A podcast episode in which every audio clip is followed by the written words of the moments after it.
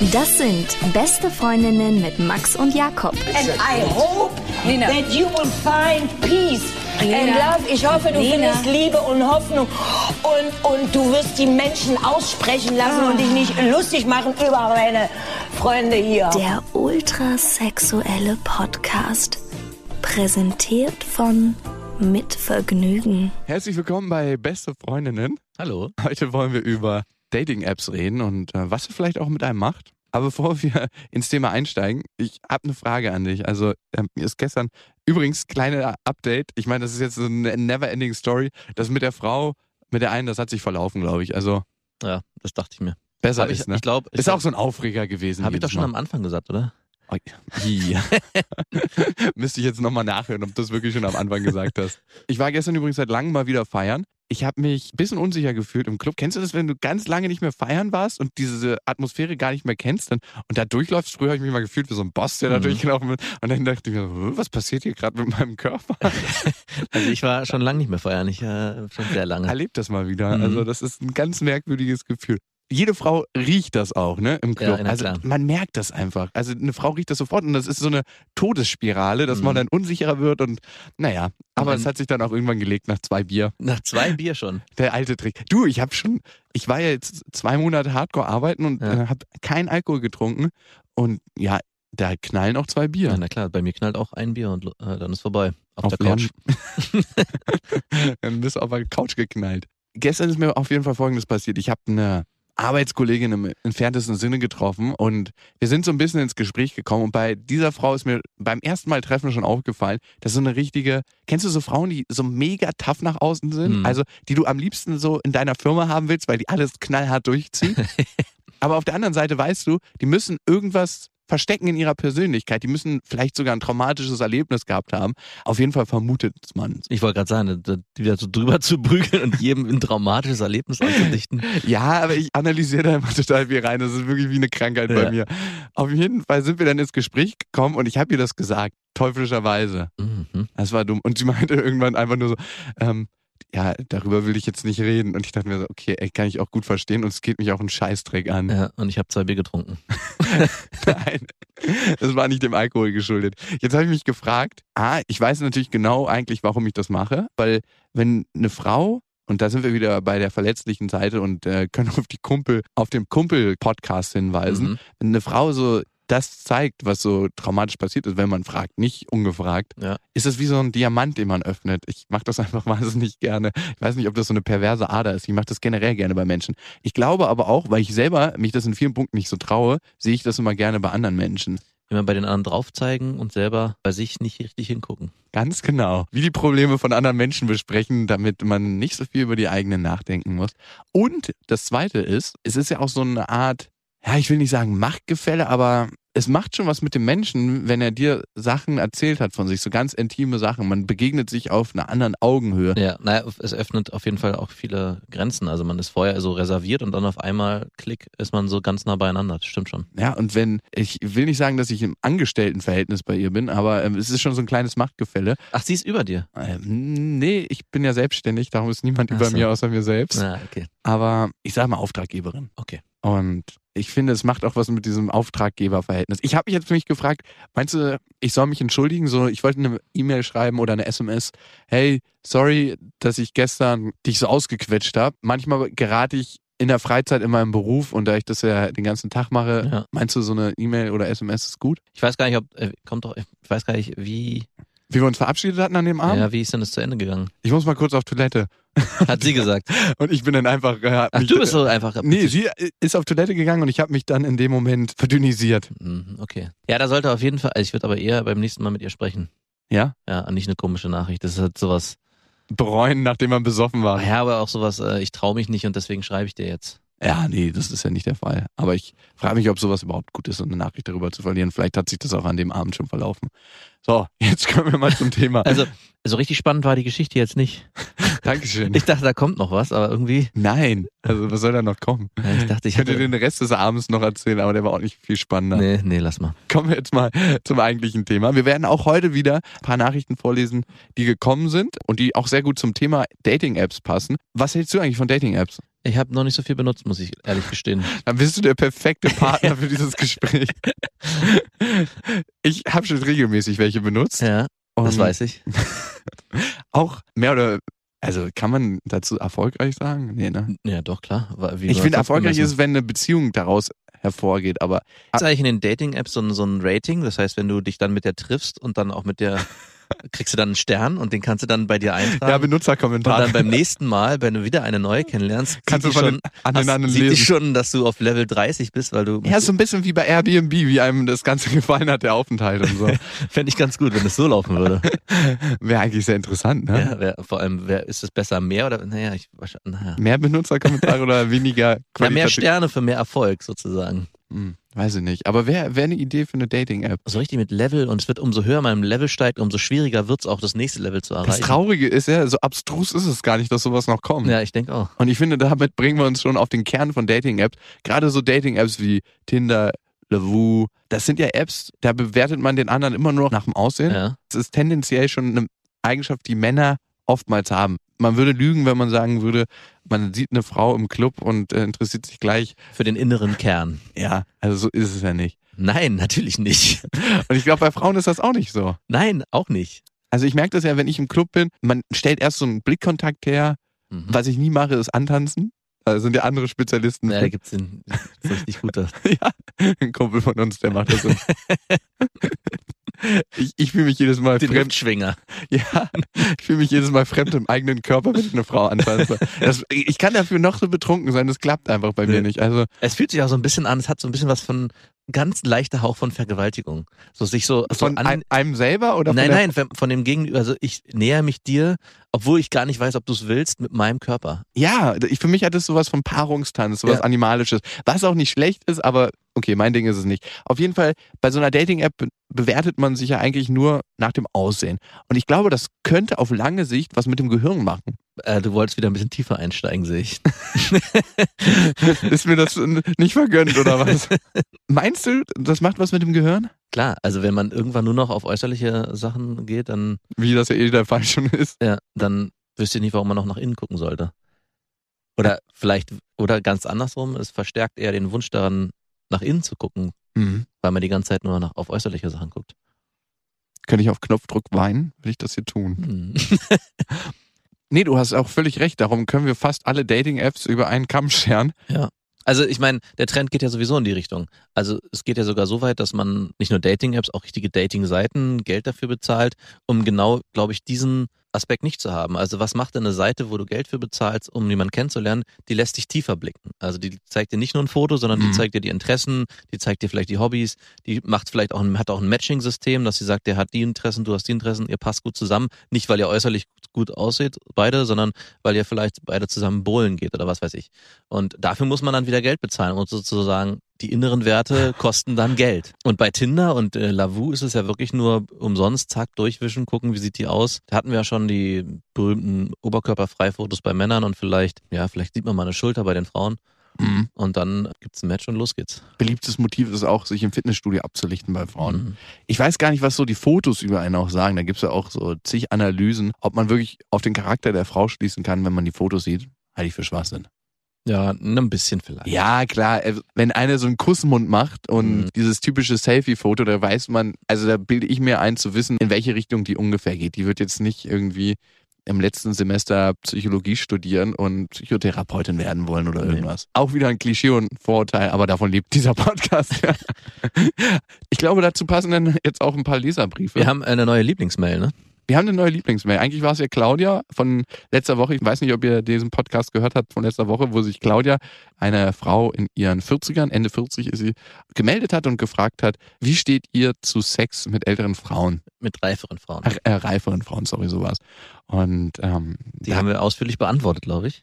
ja, auch sehr schön. Und dazu kam dann eine Mail und die Nachricht kam von Birgit rein. Birgit, beim nächsten Mal, du kannst sie auch gerne per WhatsApp schicken oder als Sprachnachricht, dann können wir die einfach hier abfeuern. Jetzt müssen wir sie ein bisschen zusammenfassen. Birgit, du bist unsere neue Lieblingsnachrichtenschreiberin. Ich glaube, die hört nicht mehr zu. also, Doch, ich wette 100%, dass Birgit zuhört. meinst du? Birgit, äh, fühl dich lieb gegrüßt und in den Arm genommen. Ja. Birgit hat sich schrecklich darüber aufgeregt, wie wir Frauen sehen und wie wir unsere Umwelt beurteilen. Birgit, das ist hier ein Podcast, wo Männer so reden, wie sie wirklich denken. Schade, dass das dich aufregt, aber es ist nun mal so. Also ich glaube, viele Männer denken einfach so. Ey, alle. Ja, man kann fast prinzipiell Also sagen. ich hatte die Diskussion auch schon mal mit einer Freundin von mir, mit einer Ex-Freundin. Ich musste der mehrfach sagen, dass Männer immer Sex wollen am Anfang. Es geht wirklich nicht, e- egal wer dir was anderes Ach erzählt. komm, ey, das muss man schon ein bisschen einschränken, oder? Also ich kann, Nicht immer Sex, aber wenn sie eine Frau kennenlernen wollen, ist es der oberste, das, ich denke, das ist doch die oberste Prämisse. Ich will mit der schlafen. Ich teile das immer ein in zwei Kategorien. Eine Sorte Frauen, mit denen will ich eigentlich nur schlafen. Aber dann gibt's auch Frauen, wo du merkst, da könnte mehr draußen stehen und da hat man nicht so das Bedürfnis. Ja, nein, ja, aber ich meine, trotzdem ist doch der, ja, sorry. Mach doch hier nicht den Weichspüler. Ich wollte einfach für Birgit nochmal die Tatsachen klarstellen. Birgit. Birgit hat sich auf jeden Fall schrecklich darüber aufgeregt und es war auch eine Mail, wo sie total hin und her gesprungen ist in den Themen. Ähm, Das passiert in Rage.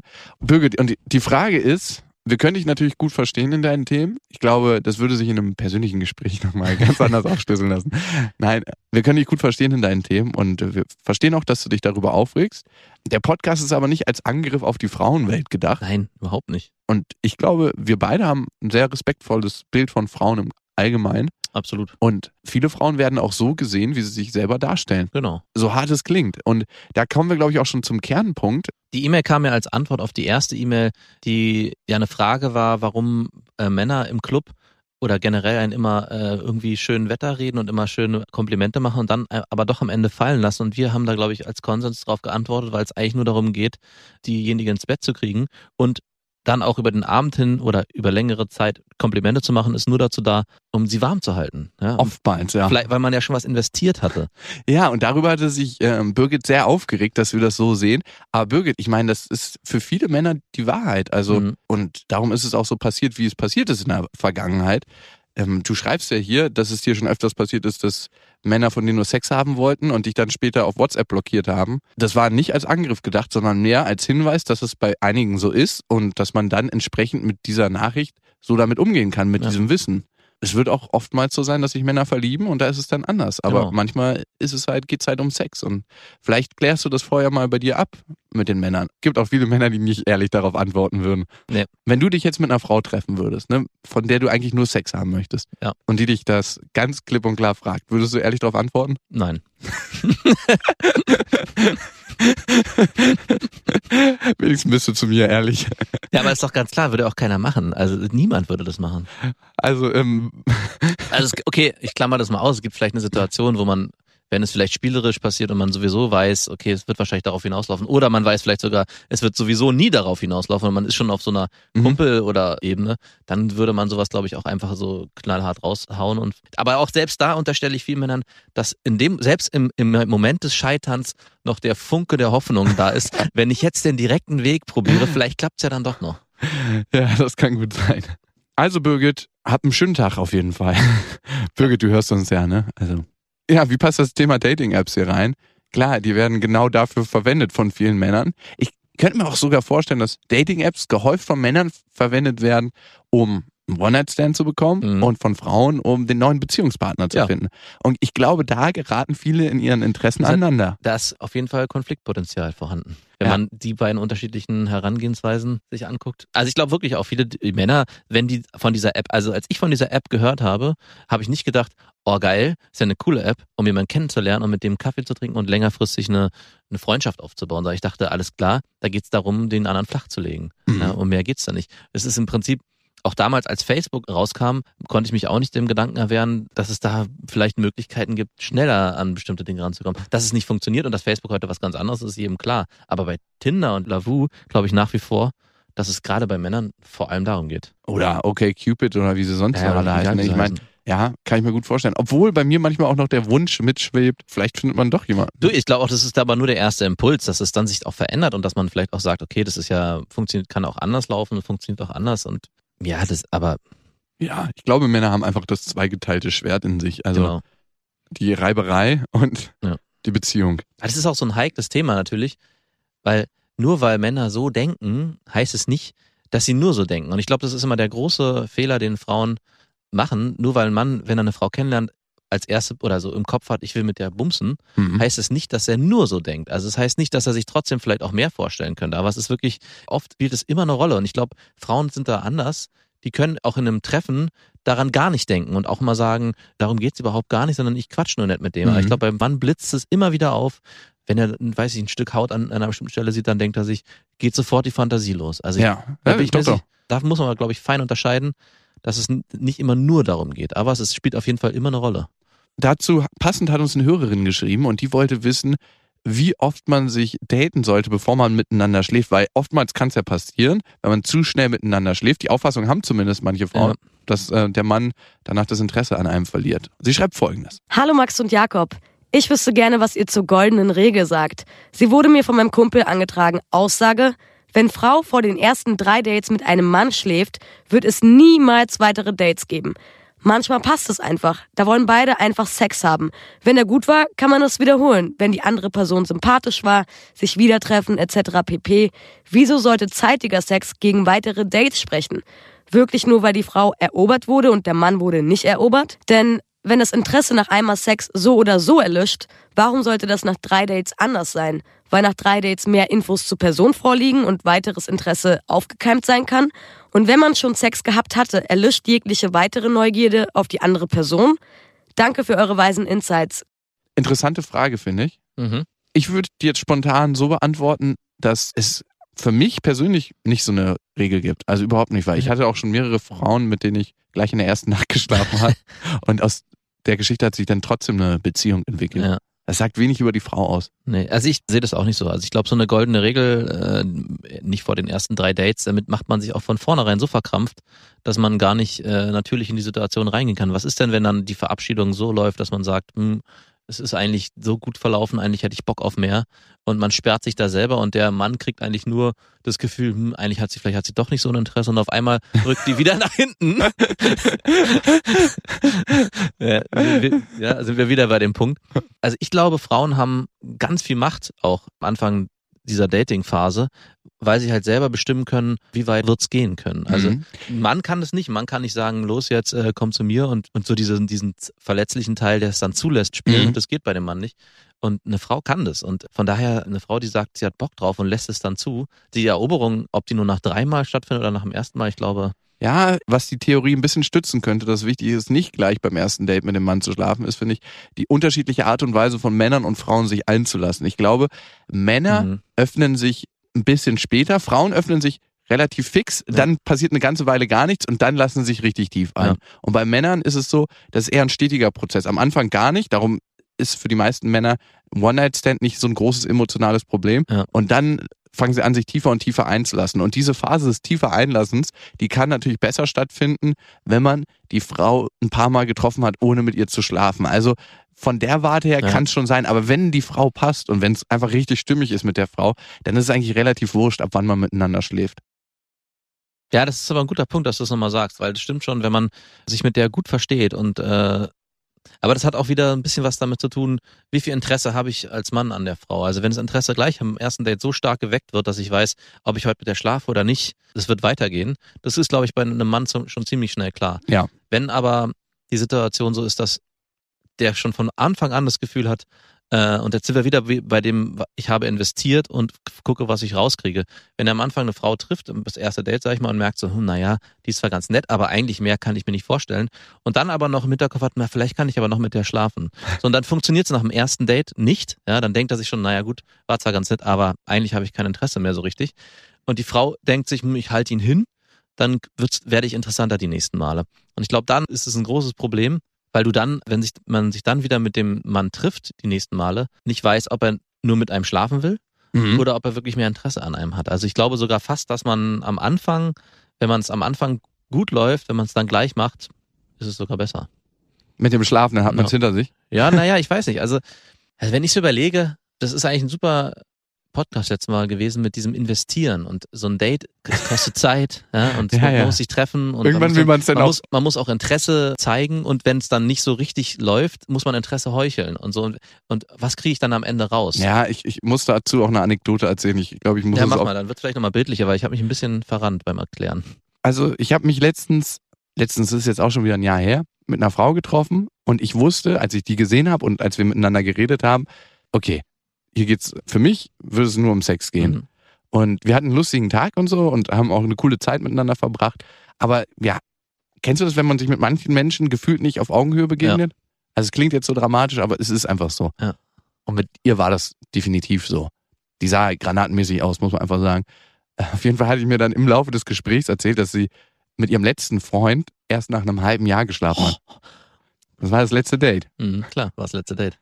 Also so scheiße es klingt, aber es war so. Wir haben uns nie wieder gehört. Und seitdem. ich weiß auch nicht, wenn das jetzt die Frau gewesen wäre, wo du sagst, da ist mehr und die könnte es sein, ob nach dem Satz, nach einem halben Jahr, hättest du da noch mehr investiert? wenn es jetzt eine wirkliche, wirkliche Traumfrau gewesen wäre, dann hätte ich mir das, glaube ich, überlegt. Aber ich glaube, wenn eine Frau sowas sagt, ein halbes Jahr, das finde ich schon sehr lang. Vielleicht hatte sie irgendwas in der Vergangenheit erlebt und jetzt Ja. kommen wir wieder zu traumatischen Erlebnissen, dass, die das erklären würden. Aber sonst finde ich das schon ein hartes Ding. Ähm, ja, wenn die Frau mir mega, mega gut gefallen würde, aber eigentlich ist es ein Abturner. Vor allem, es kann ja auch sein, dass sie das nur so als Schutzschild sagt und dann vielleicht auch weniger. Einen testen aber will. einfach nur mal so. Aber eine Frau, die sowas nötig hat und einen so testen Das will. ist super riskant. Also das würde ich auch keinem empfehlen, so eine, so eine zeitliche Klausel. Vor allem nicht über ein halbes Jahr. Was findest du denn? Hast du mit, in der ersten Nacht mit deiner aktuellen Freundin, Nee, Frau nee, nee, geschlafen? hab ich nicht. Ah ja. Nö, es wär, hat sich aber auch nicht ergeben. Also es ist ja auch immer. Hättest du es gemacht, wenn sie es ergeben klar, hätte? hätte ich es gemacht. Knallhart durchgezogen. Nee, natürlich. Und wer, wärt ihr jetzt zusammen? Ich denke schon. Glaube ich auch. Also Ich glaube, es macht wirklich auch keinen Unterschied. nein. Also wenn es passt, dann passt und wenn es nicht passt, passt nicht und dann ist es auch egal, erobern hier und erobern da.